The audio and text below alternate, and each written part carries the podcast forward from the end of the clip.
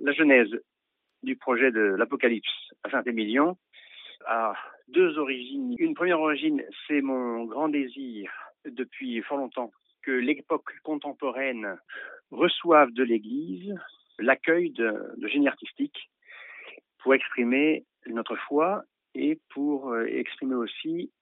euh, en langage contemporain et en langage artistique la parole de Dieu. Ce que les siècles passés ont offert, il me semble légitime que notre monde d'aujourd'hui l'offre aussi. Alors pour ce faire, il faut qu'il y ait la rencontre entre l'Église, sa lecture de la parole de Dieu, et puis les artistes.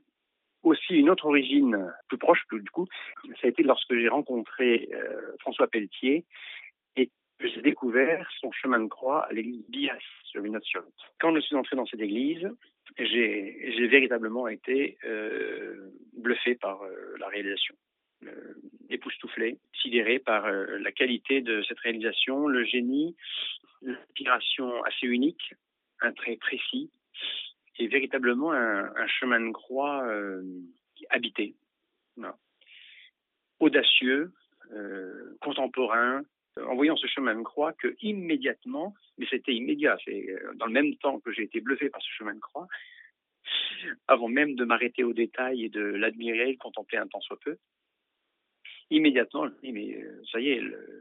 l'Église de ce temps reçoit, reçoit de la Providence l'artiste qui a les compétences pour euh, offrir d'une manière nouvelle la contemplation de la, de la parole de Dieu. Et donc, aussitôt, je me suis dit, mais voilà,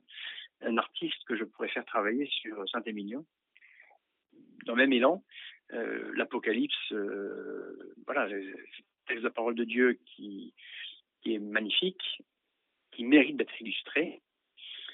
Euh, voilà, conjuguons, euh, l'artiste qui est offert, euh, cette, cet appel à lire l'Apocalypse, à recevoir cette révélation à laquelle est attachée une béatitude, et puis le, le potentiel qu'il y a à Saint-Émilion.